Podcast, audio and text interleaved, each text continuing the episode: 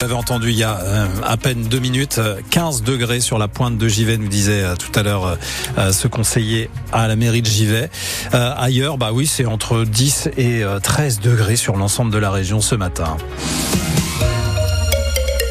Le journal à 7h30, euh, Alexis Arad, Gabriel Attal est à la ferme dans la Marne. C'était hier, le Premier ministre s'est rendu dans une exploitation bovine de Jeanvilliers, on est près de Montmirail. Il n'y était pas pour faire des annonces, deux semaines après le paquet de mesures pour calmer la colère des agriculteurs, c'était surtout pour montrer aux concernés et aux caméras qu'il reste à l'écoute des agriculteurs et des éleveurs à une semaine du début du Salon de l'agriculture à Paris. Clément Comte, le Premier ministre, a passé deux heures sur place et surtout pour discuter. C'est nous qui allons vous faire visite, effectivement. Alors, le Premier ministre est accueilli par les propriétaires de la ferme de la Marlière, Florent Kijewski et sa compagne Emeline, très émue. C'est dur, il faut nous écouter. Je sais, je suis là pour ça. C'est plus possible, on ne peut plus euh, travailler euh, comme ça. Ça fait là, on est la quatrième génération. J'ai repris à mon papa, on a arrêté le lait parce que c'était plus possible. Et c'est très dur, c'est très compliqué. On a besoin d'aide. Je suis là pour ça. D'abord, merci pour votre euh, franchise. C'est pas simple avec tout le monde autour. Je sais que c'est dur euh, et moi mon objectif c'est de trouver des solutions. Gabriel Attal prend le temps de découvrir l'élevage du couple. On fait attention à nos bêtes et on a de la super viande quoi. Pourquoi emmener ça ailleurs et, manger une saloperie qui fiche ben, un, peut pas avoir exporté des bêtes vivantes et importer de la viande transformée. Il y a toute une partie de la chaîne qui devrait se faire aussi en France. Et ça, c'est à nous d'aider la filière à, le développer. Au bout de cette visite de deux heures et de ces discussions avec les agriculteurs et les élus marnais, pas d'annonce particulière, mais un rappel du Premier ministre. J'avais annoncé euh, des euh, mesures de simplification nationales. Sur ces dix mesures, il y a déjà quatre décrets qui sont sortis. Vous voyez que ça avance au niveau national, au niveau local. Objectif très clair, rassurer la profession avant l'ouverture du salon de l'agriculture la semaine prochaine. La visite de Gabriel Attal à Jeanvilliers dans la Marne à retrouver sur francebleu.fr. La grève des contrôleurs SNCF a débuté hier soir. Trois contrôleurs sur quatre font partie des grévistes. Résultat, la SNCF prévoit un TGV Ouigo et Intercité sur deux en circulation ce week-end. Tous les axes sont concernés.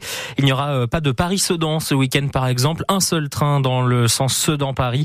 Les TER, eux, sont impactés dans une moindre mesure puisqu'ils peuvent rouler sans contrôleur. La mortalité remonte sur les routes de France. La sécurité routière a publié les chiffres pour le mois de janvier. Ils ne sont pas bons du tout.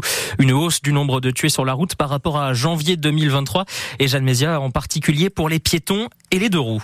Oui, avec 45 piétons tués le mois dernier. C'est 15 de plus que l'an passé et c'est donc la hausse la plus conséquente enregistrée par la sécurité routière. Il représente 18% du nombre de tués pour le mois de janvier, une proportion importante. Une attention particulière doit être portée à ces usagers vulnérables, indique la déléguée interministérielle à la sécurité routière. En ce qui concerne les deux roues motorisées, 40 conducteurs ont aussi perdu la vie et 15 cyclistes, là aussi avec un bilan en hausse par rapport à l'an dernier.